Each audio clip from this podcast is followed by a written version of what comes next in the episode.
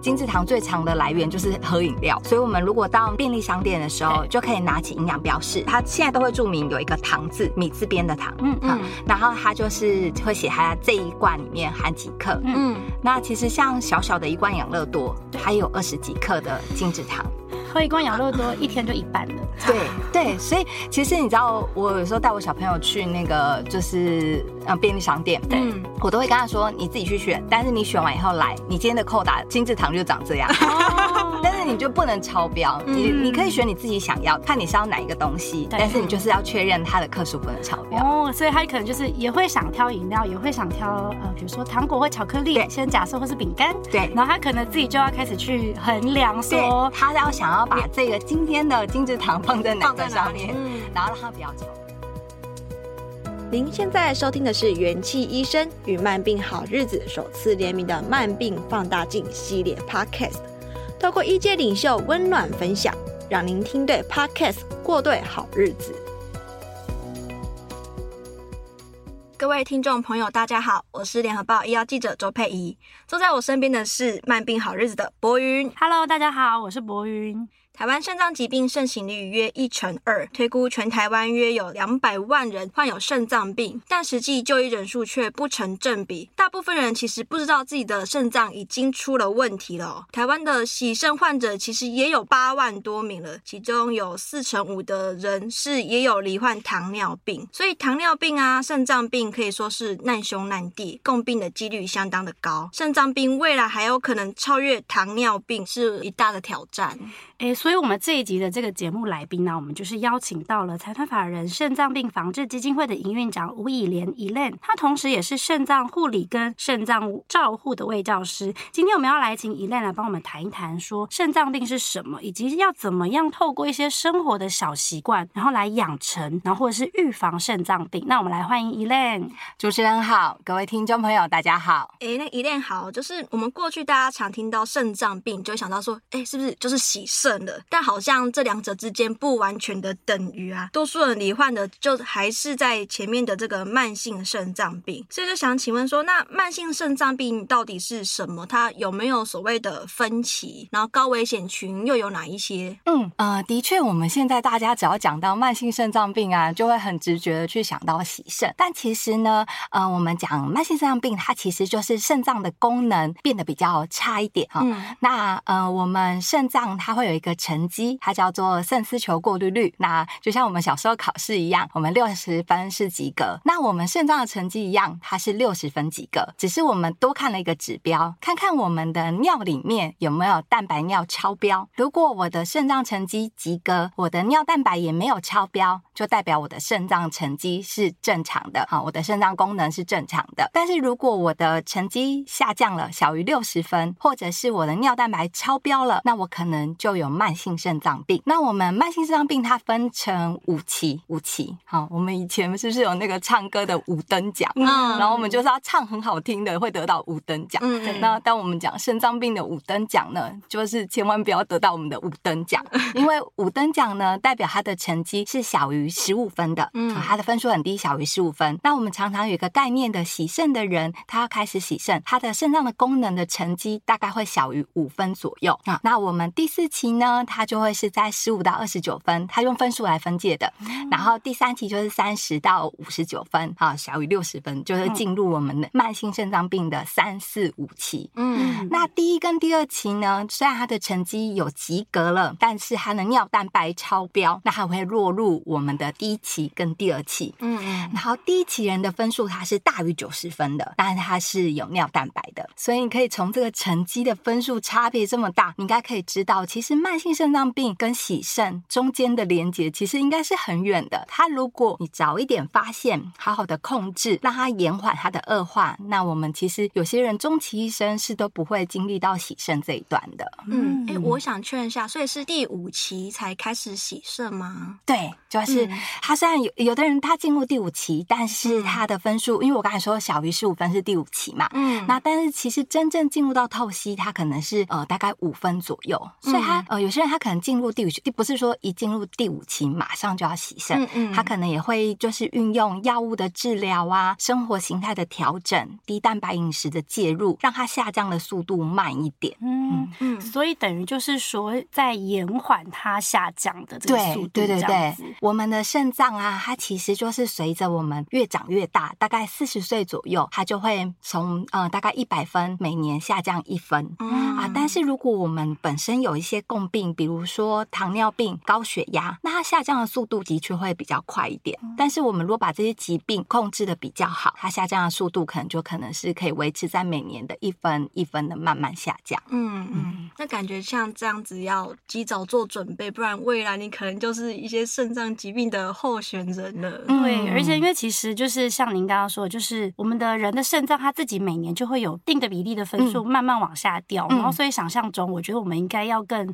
注意它。像您刚刚有说到两个数字，可能会是我们必须要去注意到的，一个是肾丝球的过滤率，然后另外一个是尿蛋白。那如果我是一般的人，我就会想说，哎，肾丝球过滤率、尿蛋白，好好是好像是专有名词哎，就是一般的民众，我到底这两个我要怎么知道我这两个数字是什么？我要做什么检查呢？就是才会知道说啊，我的肾丝球好像数字不及格这样子。对，就是其实我们大家每一年可能有健检啊，不管是呃我们国健署推的成人健检，或者是说我们劳工去做的呃劳工健检，这些健检里面其实都会有我们肾脏的检查。好，所以大家可以把自己的呃报告可以拿出来。嗯、那我们就是要教大家用鸡生蛋来看自己的报告。嗯，那鸡就是肌酸酐。啊，肌酸酐在我们抽血会有这个项目，它是我们肌肉代谢产生的废物，它本来是由肾脏排泄出去的。但是如果你肾脏的功能不好的时候，这个肌酸酐的成的抽血的这个指数就会越来越高。那肌酸酐呢？接下来肌生生就是肾丝球过滤率，哦，谐音啊，对，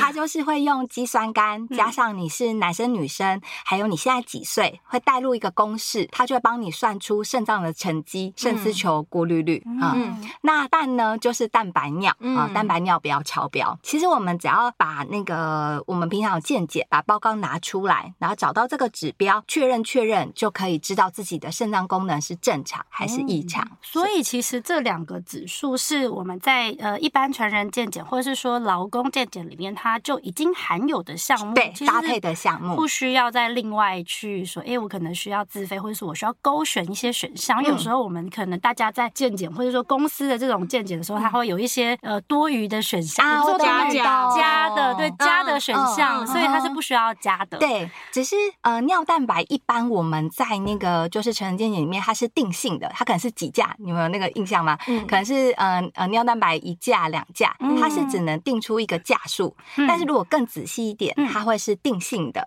它就是啊定量的，它就是可以算出你的尿蛋白是多少。嗯嗯，它就会有一个呃。UPC 啊，UAC 啊，去直接算出一个数字来。嗯嗯，对对。所以其实一般人他是不用特别再去做多的 order 的项目，然后他就可以得到这个数字。只是他需要如果有异常的时候再去做检查，这样子。对对对，了解。那所以这两个项目是抽血跟验尿就可以了解的。嗯嗯。只是有些人都是检查完以后，然后忘记在收到报告的时候再认真的看看有没有什么事情。那我想知道，就是像这个数字啊，我收到报告的时候，假设我是低于，我不要说我低于六十分，如果我七十分好了，刚刚有说到嘛，就是我可能七十分没有不及格，但是其实我可能尿蛋白有一点问题，但是嗯，这样子我在上面的数字它会是红色吗？还是其实它是它尿蛋白？呃，你可能在可能就是肾丝球过滤这可能就是其实也要看呃健检中心他们会怎么样去排异常值，有的人是九十分以下，他就会把你变红色，所以。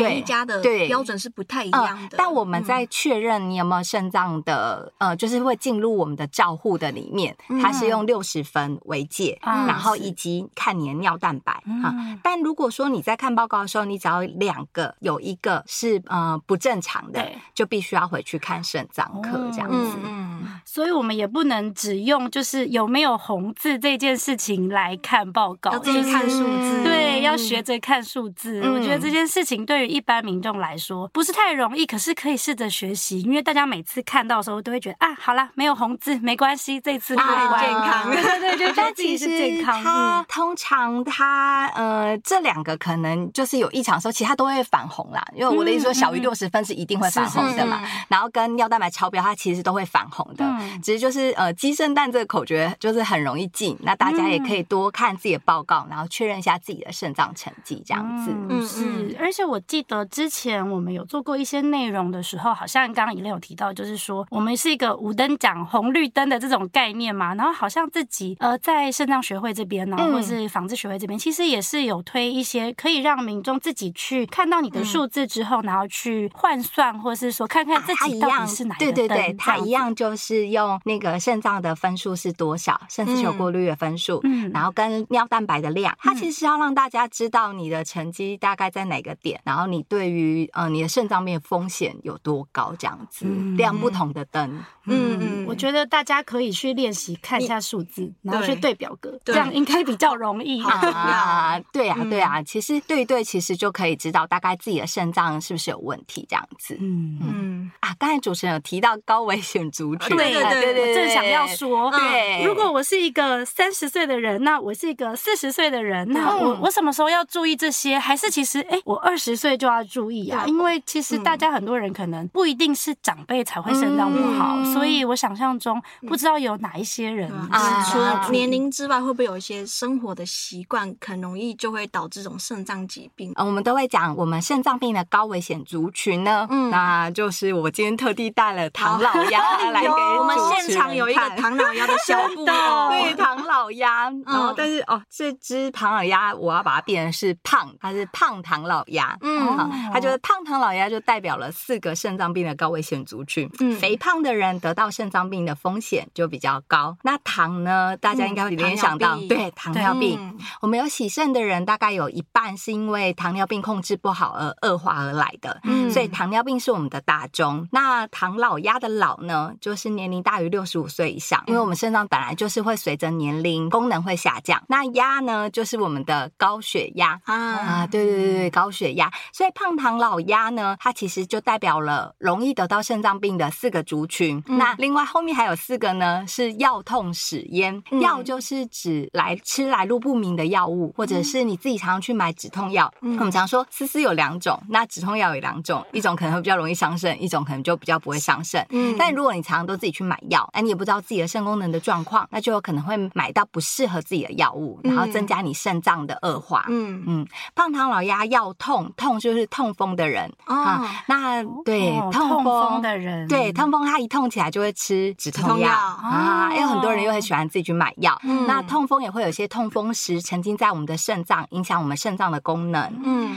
啊，胖唐老鸭痛史，史是家族病史。你家里面有人在洗肾啊，比如说你的爷爷奶奶是洗肾的，那你可能就会是我们肾脏病的高危险族群。好，还有一个家族史部分。嗯，那烟呢，就是抽烟的人。好，我们身上很多血管，抽烟的很容易会去伤害到我们的血管。嗯，所以胖唐老鸭要痛史烟。它就是我们肾脏病的八大高危险族群。嗯，这个啊，我会想问，因为刚刚有提到药，然后跟痛风，关于吃止痛药，它可能会容易伤肾脏这件事情，嗯、就是我觉得大部分的人都会觉得吃药会伤肾脏，不管是什么药。但嗯，是他这个观念，或是说大家这个想法，会是？哎、欸，的确，就是其实我们在呃慢性病的照顾里面，我们也常常就是很忧虑这一段。对对，因为很多人他有高血压，他不认真吃高血压的药，对他就说我吃。药会伤肾，但往往他越不吃高血压药，那个血压飙越高，越容易伤害他的肾脏的功能。所以我们也很困扰这一段。常常有的人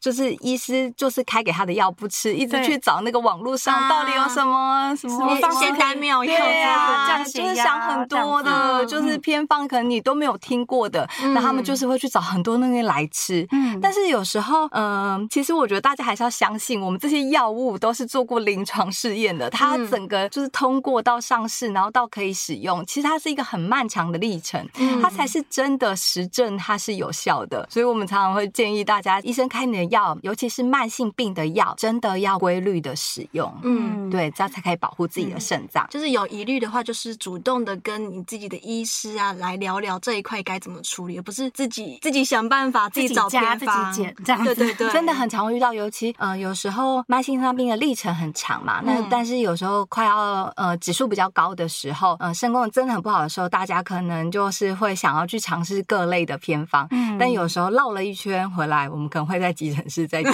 到。对，对，对，就算想要尝试其他的治疗，还是很重要的一件事，就是规律的呃时间到了要去检查，还是要去检查，嗯，不管你呃想要尝试什么药物。所以其实我觉得要给民众的建议，通常会是就是当然他自己本身的这个疾病的控制的药物是不能减量的，嗯、或者说就是应该要跟着医师的这个医嘱来去走，嗯，然后控制好你原本原先就有的疾病。嗯、然后如果说刚刚有提到有一些比较多余的，例如说像止痛药这种，它可能是属于症状型的，它并不是控制疾病型的，它是因为你身体上面有一些其他的症状，所以我会想要吃这样子的药物。这样子的药物可能大家就要去控制它，或者说注意说我是不是有使用过量，嗯、因为其实像现在啊，开始大家出国了，然后大家又开始会去国外啊，啊然后我记得大家常常很多含止痛药的，对对对对。其实我们对于痛风的患者，我们建议他们，他们如果要吃药的话，还是要回到医师的门诊里面，请医师帮他开这样子，嗯、他可能会比较比较了解你的状况。嗯嗯，对，因为我看现在好像就大家就最常见的就是某一些可能日籍品牌的止痛药啊，嗯、然后或者什么，我就觉得哎、欸，大家这样买这么大量，可是我们真的有需要到这么大的量去止痛吗？哦、然后有时候虽然我自己也曾经有买过啦，但是就想说，哎、欸，大家买这么多的原因是真的很有这个需求吗？嗯、所以其实止痛药，我们虽然当然成药有不少，没错，在房间，嗯、但是如果说真的有很多症状会需要，你觉得你的止痛药吃的是量多的时候，嗯、应该还是回去医院。啊，对，其实我们一般就是要开止痛药，还是都是要看，就是请医生那边开会比较。嗯、对，我们还是会这样建议，不要自己就是买成药来吃。对，因为你也不太晓得就是自己的状况，然后以及使用的药物。嗯，毕竟还是很复杂的。对对对，我觉得是刚刚突然听到这个药，然后听到痛风，我想说哇，那那个人他可能会想要买很多的止痛药。会会，的确是。我另外一个还有很惊讶是，就是这个肾脏疾病有家族史这方面的倾向。对啊，其实很多疾病它通常也都会有家族史的那个遗传的部分，像糖尿病也是。那对对，就是高血压，其实这些慢性病家族里面通常有时候会有一种家族性。那呃，像我阿公他是洗肾过世的，所以我自己也会很知道，我就是注意我自己的肾功能。就是呃，但是我觉得就是不用过于紧张，但是就是在你每年的可能健检的时候多一个注意这样子。嗯嗯。那其实刚刚也有提到，就是说，Elaine 他平常非常的会注重自己的身体的健康。那不晓得说，那你在日常生活中会注意哪些方面呢？尤其说现在农历啊，对啊，农历年跟元宵快要过节了，有没有什么一些建议可以提供给我们？就是说，不一定要是呃健康肾脏保护肾，但是当然，如果是保护肾脏，我们就是最棒，因为我们今天的主题就是跟肾脏有关嘛。嗯嗯。然后你也知道，一般民众你给他太难的建议，太难的推荐，很难遵。对，就是我们要养成一个习惯不容易。那有没有什么一些小行动？其实做了它，它也是在保护肾脏。嗯，的确，其实我们放假的时候，就是过年过节，其实我们都会想要好好的放假，放松自己，然后就是有时候饮食也想要跟着放假，因为有的人会觉得就是这样才会有过节的氛围。那我也觉得 OK。那但是提供给大家三个就是小撇步。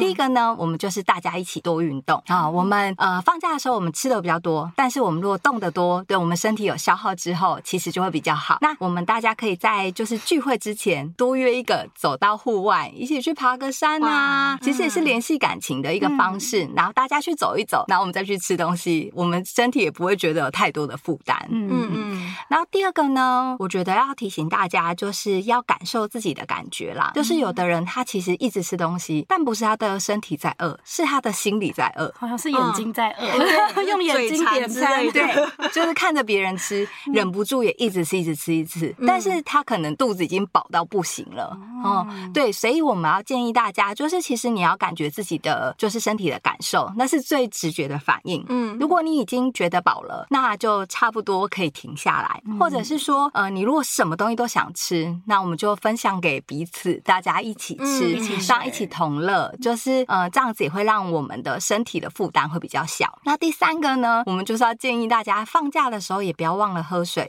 因为有时候放假了，我们就会很想要喝很多的饮料，有时候是偏向就是比较含糖的饮料。对，但是呃，我们在控制一整天的热量的时候，含糖饮料它会占很大的比例。那所以如果你想要吃吃更多的，可能在正餐想要吃更多的东西，那我们可能就会建议大家多喝水，少喝一点含糖饮料，你就把那些热量的扣打就留给你想要吃的东西。汤呢？汤是能取代水吗？嗯、还是哦，汤啊，它本身含的热量比较多，盐分也比较高。嗯，那所以我们就会尽量建议大家，如果想要控制热量啊，如果是你盐分要控制的话，尽量要少喝一点汤。哦，那如果是我们的肾友，我们其实他们进入胃教的时候的第一点，我们就会建议他们尽量不要喝汤这样子。对，因为汤里面会有很多我们煮完东西的一些，不管是钾离子、磷离子，其实都会留在汤里面。嗯，那一般人如果肾脏功能 OK，那还 OK。但是如果是肾脏功能有问题的时候，它调节这种呃，像我们的磷啊、钾的排出的那个能力就没那么好。嗯，所以就会尽量建议大家还是少喝点汤，因为可能一般人都想想说，这个汤有没有已经煮很久，营养都在里面，精华在里面。我这种我这种可以不要吃，但是我要喝汤。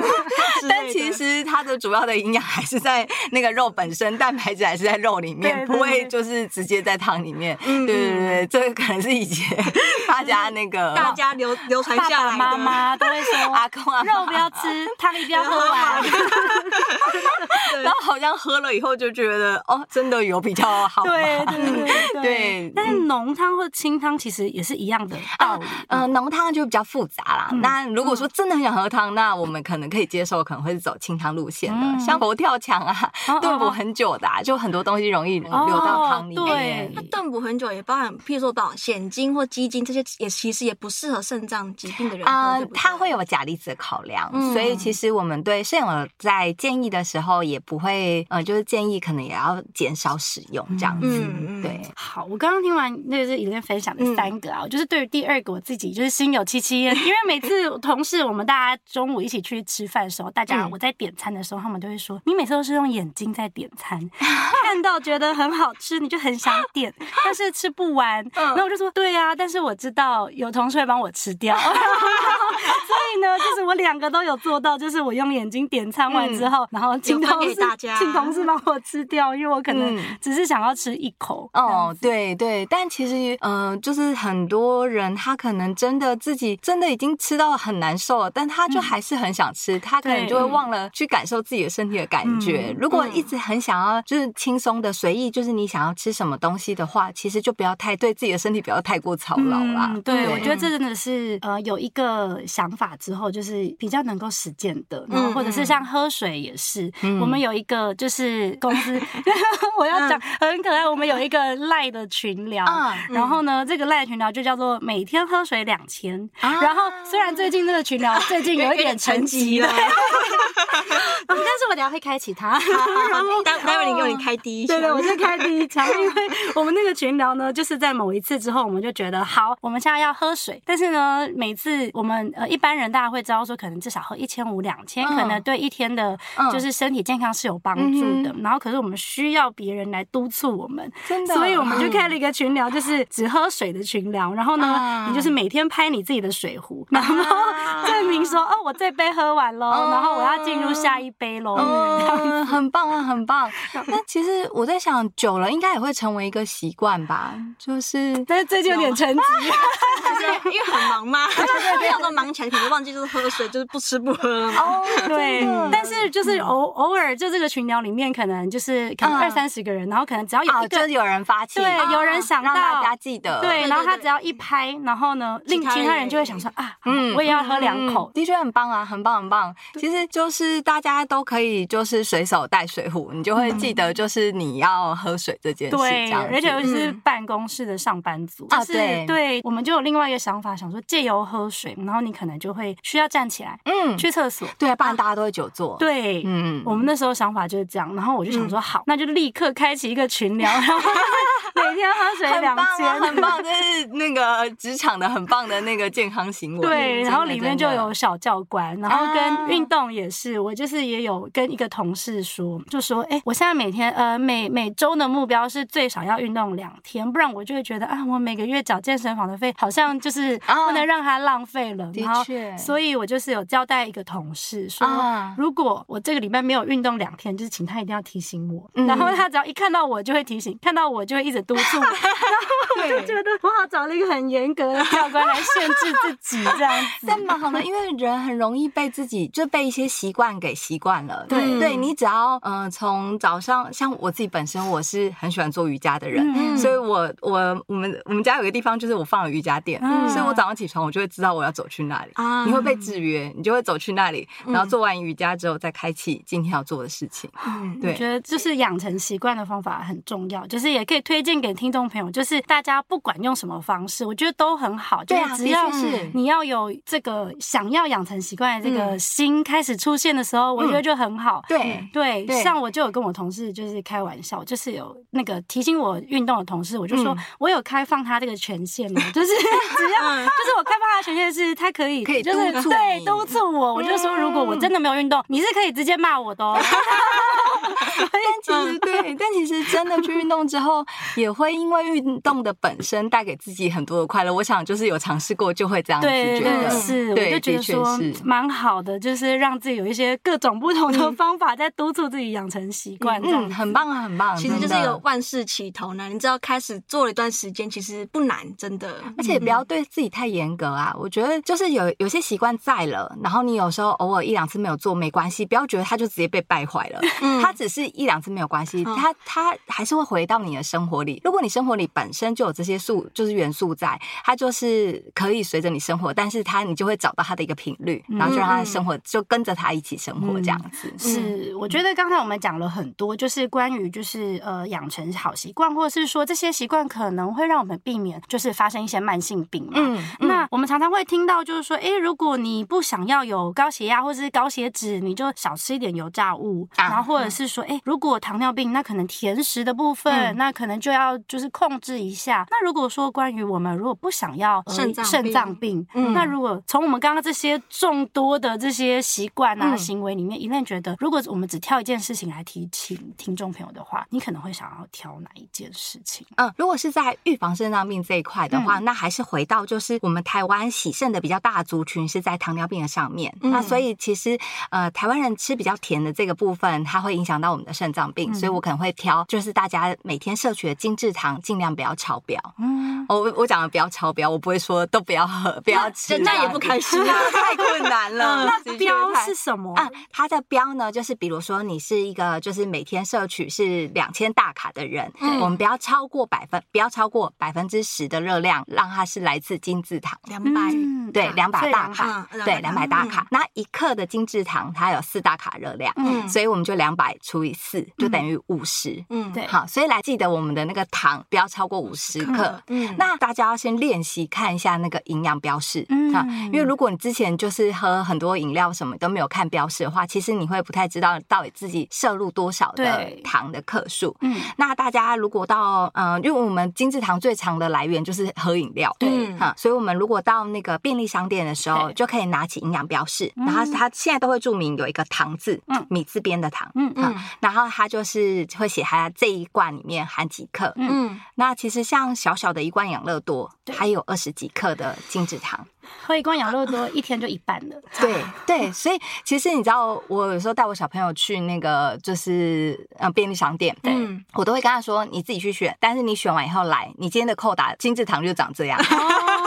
你就不能超标，你你可以选你自己想要的，看你是要哪一个东西，但是你就是要确认它的克数不能超标。哦，所以他可能就是也会想挑饮料，也会想挑呃，比如说糖果或巧克力，先假设或是饼干，对，然后他可能自己就要开始去衡量说，他要。想要把这个今天的精制糖放在哪个上面，嗯、然后让它不要超标，因为我觉得很、嗯、很不错。因为我比较常听到的小时候就是会是说，哎、嗯，妈妈给你五十块，你只能去选择五十块的扣打。但是现在是说，哎，妈妈给你 五十克糖，对，你就不能超标。对、嗯，然后其实像有的时候，嗯，阿公阿妈的那个冬瓜茶，就是我们之前办夏令营啊，嗯、然后那个小朋友一来是整罐冬瓜茶，嗯、然后大家就以为冬瓜茶被冬瓜给骗了，就是冬瓜很。消暑对不对？对。但其实它就是糖啊，嗯，对，从冬瓜糖煮出来，对，就是糖块煮出来的，对，所以大家就会误以为那很健康，就就喝很多。哎，像这种误以为很健康，那我想问，就是果，哎，水果呢？因为像其其实台湾的水果大家都知道，台湾农业很强，啊，所以我们水果都很水果的果糖，我们不是精致的呃呃，我们可以有一定的含量是在水果这上面，而且它的、嗯、其实它含的都不大会超过我们吃的喝的饮料的这种克数，哦、所以最大宗还是饮料。对对，大家不要把那个错怪在水果身上，就是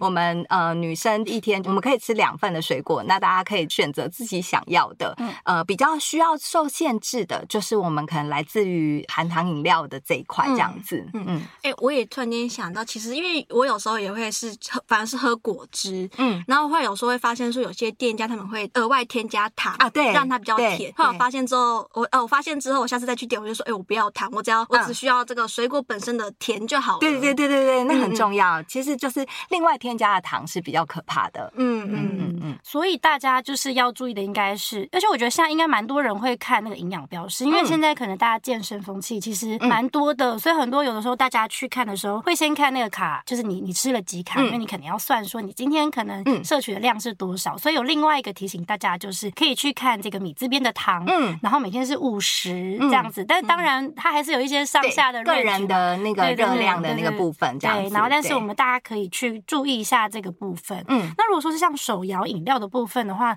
大家要怎么样看？就是啊，但现在因为手摇饮店啊，国家这边也有推出一些政策，希望他们把含的糖量也要放在那个手摇饮店的某一个地方可以看得到，对对对，或者是他们可能会在他们的网站上可以查得到，所以它其实就会有它的这个有多少热量，然后以及它有多少糖量。嗯，对，我就回去那个报社的时候要做一件事情，就是把就是我们大家最常订的饮料店的三间，然后呢，它的那个大卡，然后我要把它印成 A 三的 这样，让大家一起注意这件事。对，因为我们就是同事间，大家还是之后请教练说，哎，你这个糖好像超标了，你要不要再考虑？就像我督促教练好，他好忙哦，他光那个我没有去运动啊，他因为他知道我上课时间，然后呢，再比如说我知道我八点半会有一堂课可以上，他会在那个时候赖我说，请问到教室了没？好认真哦，对，我觉得压力好大。哇，这是个人的那个。对，然后他还说拍一张照证明一下，好可爱，是 很可爱。就我觉得是同事间有趣的方式啦，就是大家一起团体的那个很重要。对，那我今天回去之后，我要印那个饮料的标识。我觉得大家觉得我越来越恐怖，就是 很棒很棒。其实有注意就是最好的一件事。对，即便大家最后还是会不管，就是可能还是会很想订那个饮料这样。但其实，在有限度的里面，还是可以找到就是很开心的一个方式。嗯、对对，就是大家可以调那个糖的量啊，嗯、就是虽然不要到就是如果真的无糖让你觉得很痛苦，那就稍微有一点糖，那也是可以的。对，好。那刚刚聊了这么多啊，就是关于就是吃东西的部分。那刚刚我们有提到，其实因为现在就是在一个过年的期间嘛，嗯，那其实我们知道，Elaine 呢，在最近呢，其实年底的时候有出了一本书，嗯、那这本书呢，对，对，然后它是肾脏病低蛋白低盐饮食全书。嗯、那其实这本书其实当然主要是给肾友，然后来去做饮食的一些建议，然后里面是食谱书，对不对？对对对，我这一本书走家常菜的路线，嗯，然后我想在年节的时候，尤其是现在可能要进入元宵节了，嗯，然后有没有什么饮食的这个食谱，或是说可以推荐大家在这个元宵节的时候可以去注意的。那我想要请 Elaine 帮我分两个部分来稍微建议一下，嗯、因为其实我们的听众可能还有是一般的健康人，然后或者是说肾脏有一些状况的人，嗯、然后他们其实在这个不管是饮食上面，他要注意的事情应该会有一些不同。嗯、想要请 Elaine 帮我们分享一下。好啊，其实对于一般人，就是我们在吃那个汤圆，其实我们最重视的就是它的热量的部分，嗯，热量有没有超标这样子。那汤圆它就是全谷杂粮类，那其实如果说我们在意这个热量的时候，我们就记得，我们那天如果要吃汤圆，我们的呃饭呐、面呐可以吃少一点，你就把你全谷杂粮类的那个份数的扣打给我们的汤圆。嗯，好，那呃，如果你很在意热量的话，那也许汤圆甜汤啊的汤的糖呢，可以就加少一点，嗯，尽量就是不要太甜，这样我们就可以把我们的热量摄取也可以维持在我们每天的所需求的。嗯，那呃，如果是对慢性肾脏病的肾友，他们其实第一件事会问的是，那汤圆我可以吃吗？对。对对，他们一定会问这件事情，因为其实啊，我们大家应该有些人有听过，如果我们是慢性肾脏病的肾友，那胃透析的，我们会进行低蛋白饮食，对，那就是我们一天所摄取的蛋白质的量要受限嘛，嗯，那我们常常吃的肉啊、鱼啊，它是一个主要的来源，但是全谷杂粮类类，它也是一个蛋白质的来源。嗯啊、呃，尤其全谷杂粮类，它吃的份数会比较多，所以它虽然它一份只有含两克的蛋白质，但是因为它份数多，它的呃加总起来的那蛋白质量也很多。嗯、加上我们全谷杂粮类，它含的是呃品质比较没有那么好的蛋白质，所以其实呃肾友常常会就是一直问说，哦、呃，面包可不可以吃啊？馒头，这其实都是来自于呃像面粉啊，它含的蛋白质比例比较高的一个原因。嗯，那所以讲到汤圆，他们第一件事就会问说，那汤圆到底可不可以吃呢？嗯、那汤圆呢，它是糯米粉做的，那它含的蛋白质含量跟我们一般吃的白饭的量是差不多的，嗯，所以肾友是可以吃的，嗯嗯。那只是说，因为汤圆分很多种，对，然后有的里面就会包很多的馅啊，大大小小，有馅没馅，对对对，大馅的，就是大的那种有馅的啊，还有的是什么芝麻、花生，对，现在还有很多什么奶茶什么的，芝麻、花生那些，因为磷含量比较高，所以其实如果是肾友要吃的话，我们就建议吃红白小汤圆就好了，嗯，那或者是说，我们也蛮建议，就是肾友可以，如果很想吃的时候，可以吃那个呃，就是我们的那种咸汤圆，嗯，传统的那种咸汤圆哈。那咸汤圆它可以就是取代早餐。那像我们桂冠的咸汤圆，它五颗就是我们两份的全谷杂粮类，五颗是两份全谷杂粮类，对，咸汤圆。然后它有零点五份的豆鱼蛋肉类跟两份的油脂，那它就可以跟茼蒿一起煮成一碗。那这样子它煮成一碗的时候，其实它在吃吃的时候，它有蔬菜有蛋白质，然后就是各类都有，它就会饮食比较均衡。嗯，所以它就可以用这样来取代。那如果很想很想吃的话，很想很想吃那个红白小汤圆的话，我们又有本身如果又有血糖的问题，我们就会建议他们就是餐后直接吃，因为你吃餐的时候你会有蛋白质啊，会有呃就是会有蔬菜，这些其实很多食物是比较复杂性高的。你再跟着呃你这个红白小汤圆跟着饭后一起吃，它对于血糖的浮动就不会那么高。嗯，对。刚刚有提到就是关于像呃汤底的部分，因为像现在很多汤圆就会跟着红豆汤啊，然后绿豆汤啊，或是越来越丰富，对，很丰富，旁边还加一点什么薏仁汤啊，然后对，那甚至是我自己啦，就是因为当然我我目前是没有肾脏的问题嘛，然后但是我就会想说，哎，我想要让我自己的这个糖分吃少一点，我就故意煮一个绿茶，泡一个绿茶，然后再加这个，然后所以这个汤底对于一般的呃健康人啊，或者是说肾脏病的人，他们在这个上面他们要怎么去选择？嗯嗯嗯。那如果是一般人，我们的确都是热量考量嘛，那你要换成绿茶什么都可以。那至于那些红豆、绿豆啊啊，那豆制品，它因为磷的含量比较高，所以其实肾友他们，我们就还是会回到就是最最单纯的红白小汤圆。那呃加点糖 OK，因为糖米字边的糖就是在肾友的身上啊，因为我们蛋白质的量受限了，所以它其实热量也会来自于呃，就有部分也都会来自米字边的糖，它就是低蛋白热量补充品，所以它如果加点糖是 OK 的。嗯嗯。那这样子听起来，就是一般人他其实吃怎么样子的汤圆，其实都 OK，只要这个甜，如果是甜汤的话，可能要注意那个糖分。嗯嗯。对，那如果说是肾脏病友的话，他们可能比较建议是吃红白小汤圆，然后汤底是咸的，然后加些蔬菜等等的。啊，对，红白小汤圆，他吃甜的就吃红白小汤圆，嗯，然后如果是咸的，就是我们那种客家咸汤圆，啊，就是有包肉的那种，嘿，对，然后那个就煮成一碗可以吃。饭后吃这样子。对，嗯，好。然后或者是如果是这个呃慢性肾脏病的肾友，那他如果在饮食上面有一些想要就是让自己吃的更开心的话，诶，或许就可以参考一下一类的书，里面可能有 蛮多的食谱。因为我刚刚有稍微翻一下，因为我发现里面有看起来好好吃哦，完全都不会觉得是就是肾脏病的人，嗯、就是我们大家对于肾脏病有这种既定的印象，对但其实我觉得他们可以吃的东西是非常多的，而且其实跟一般人呃只要注意一些小地方，我觉得其实是一样的。对，是的，是的。嗯因为其实，呃，从刚才讲的，我就会特别提到说，呃，汤圆它是几份？其实，呃，肾友他在饮食上最大的一件事情，就是知道自己的份数要怎么吃就好了。嗯，呃，肉还是可以吃的，啊，只是说它的量可能会被比较局限。嗯，对对对，所以其实饮食上的调整，在这上面最重要的一件事就是份数了。所以就是我们年节就是常常会吃到的，不管是汤汤水水，或甚至是我们会中式的饮食，很常会有沾酱的这个部分。对，嗯。所以其实大家在这个上面都是肾友，其实不会有太多限制，他只要去注意，或者是说甚至是蘸酱的选择吗？嗯，对，呃，因为我们呃慢性上面的肾友，我们其实主食版就会变少嘛，我们豆鱼蛋肉类的份数会受限。嗯、那所以如果说在家里面一般的烹调是 OK 的，当然外食的时候那个盐分的确会比较高啦。嗯、对，那在选择的上，大家也可以就是延续刚才讲的，去看营养标示，嗯、有很多的调味料其实它的钠含量是很低的，或几乎是零